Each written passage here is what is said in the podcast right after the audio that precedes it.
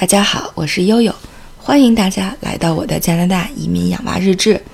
今天啊，想跟大家聊聊这个呃，我们万锦这边的图书馆。嗯，我们在北京的时候嘛，因为住在海淀区，呃，其实是离这个国家图书馆非常近的，所以我也经常带着孩子们，呃，到图书馆去看书。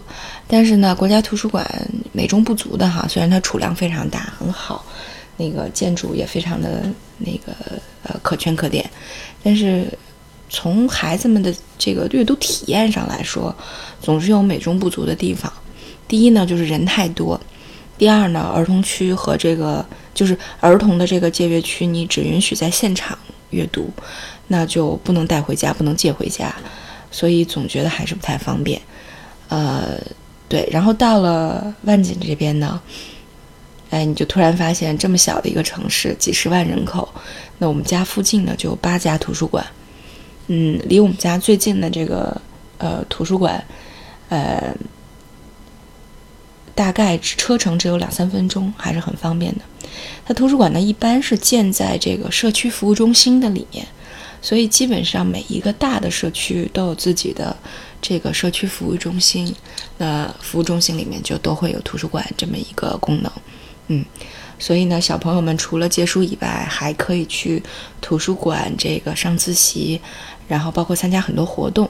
啊，所以呢，后面的介绍呢，我就沿着说，一个是图书馆能借到什么，一个是图书馆能参加什么活动啊，这两个呃小小课题来介绍。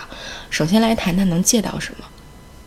就当初啊，在没来加拿大之前，我一直在想，说我去了以后我要做什么创业项目。然后我就有一天，呃，看到了一个这个日本的。呃，流动图书馆这么一个推送，哎，我就挺感兴趣的。后来看了之后，我就觉得说，哎，这个创业项目在加拿大也可以做。具体是怎么回事呢？就是说，我就想说，呃，我我到了加拿大以后，买一个这种淘汰了的那个小货车或者是校车，然后把里面改成一排一排的书架，然后呢，我再从国内带几个托盘的中文书过来，啊，然后我就开着。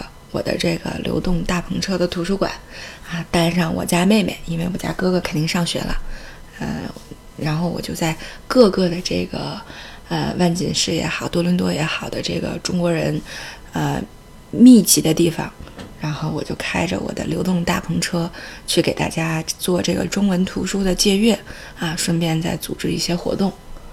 然后，当我把我这个想法特别激动地告诉给我这个多伦多的很多朋友的时候，他们都异口同声地说：“说别想了，你这个创业项目肯定成不了。”哎，我就很纳闷了，我说为什么呀？他们说：“因为有图书馆呀。”我说：“图书馆能有多少中文书呢？”当然，这些都是基于我在英国生活的经验哈。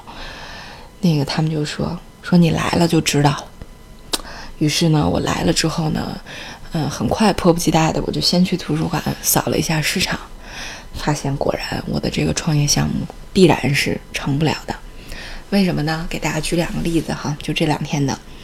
我们家老大有一天说，说这个妈，我想看那个《哈利波特》，但是我英文还不是特别好呢，可能这个英文书还看不太懂，你能不能先给我借中文的小说呀？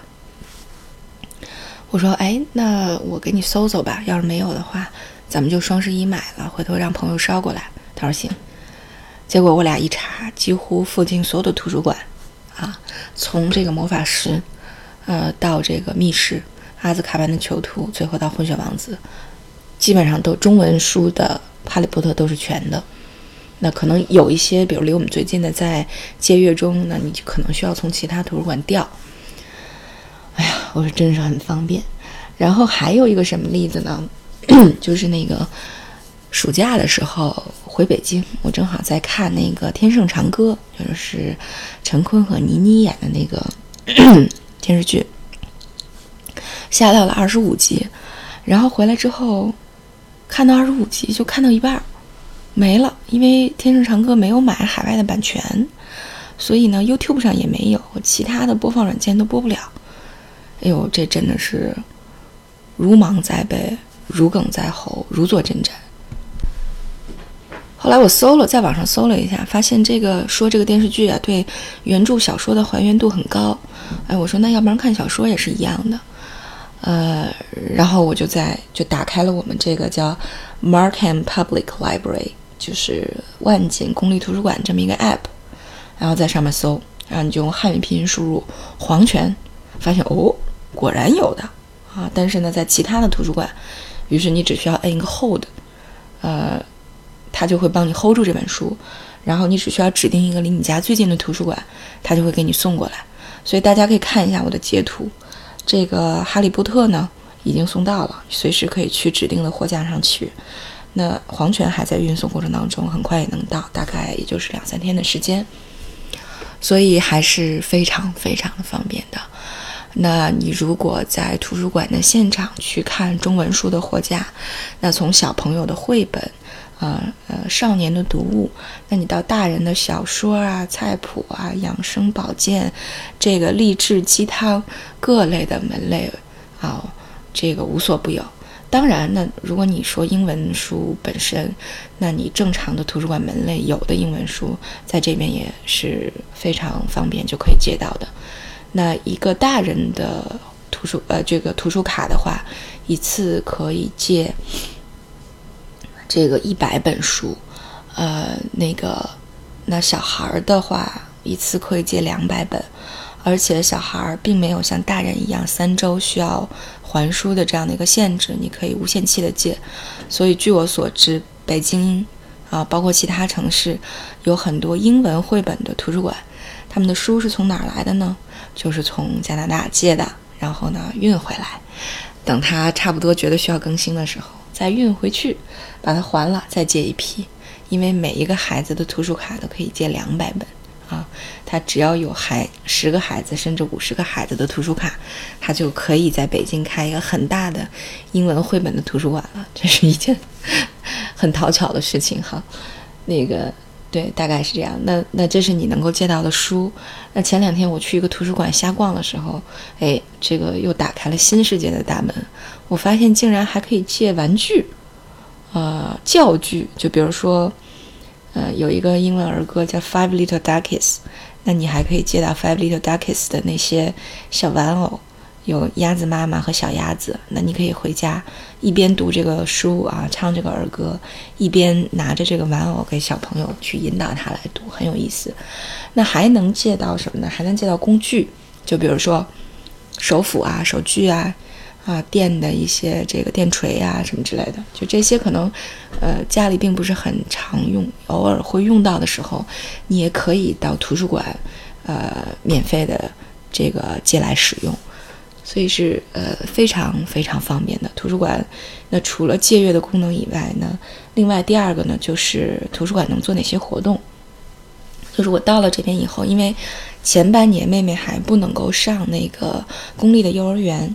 所以你的选择就是要么自己在家带，要么送去呢，呃，上这种付费的 daycare 就托儿所。然后我正在纠结的时候呢，我很多朋友就说说，哎，你可以直接带去图书馆啊，反正也没啥事儿。然后我说带图书馆能干嘛呢？后来就发现哦，图书馆原来会组织很多活动，比如说这边的公立组织会在图书馆，呃，组织一个上午或者一个下午的这种小孩的早教班儿。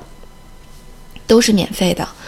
那你如果愿意带着孩子奔波几个附近的图书馆的话，你可以把它上午和下午都排满，去参加这种免费的图书馆里面的早教课程啊，这是一个。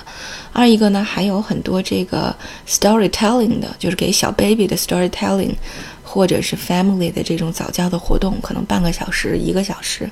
那每个图书馆的这个。呃，时间安排不一样，那你查好了，有很多的这个活动可以参加。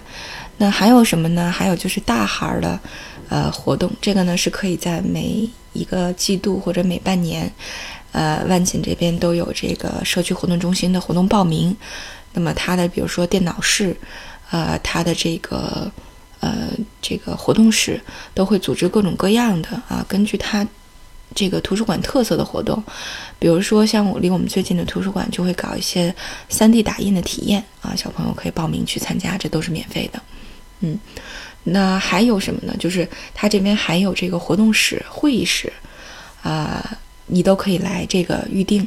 订完了以后，你就可以在里面啊开会甚至办公。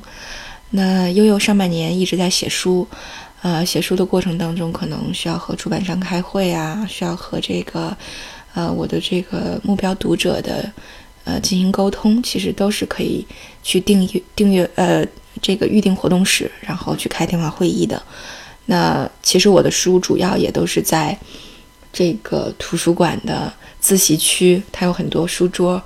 呃，可以上网，可以充电口，都是在呃各大图书馆。这个，因为我想找感觉，每个图书馆的感觉都不太一样，有的古典一点，有的现代一点。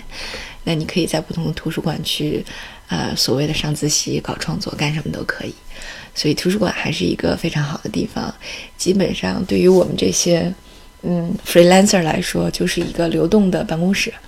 呃，很方便哈。我经常在我们那个万锦市公立图书馆，呃，它它那个建筑很有趣，门口有一个大钟，钟表后面就是钟表后面是一个二层，呃，二层的一个正好是个自习区。这个钟表后面这个自习区的货架上正好就是各种就业指导的书籍、找工作的书籍，那正好和我写的这个呃这个叫求职。呃，求职经理养成手册的内容有很多可可以借鉴的资料，所以我基本上就在这个大钟的后面，哎，每天带上一杯咖啡，然后呃坐在这儿安静的写作，嗯，还是蛮享受的。当你写累了的时候，你就往远处看，透过大钟，哎，你可以看到这个市区这个川流不息的这个车辆和行人，哎。是一个闹中取静很好的这个地理位置，很好的一个这个安静下来能够做点事儿的地方，呃，所以还是很推荐多伦多这边的图书馆的体验的，呃，如果大家有机会的话，也可以过来体验一下。好，今天就到这里，感谢大家的关注。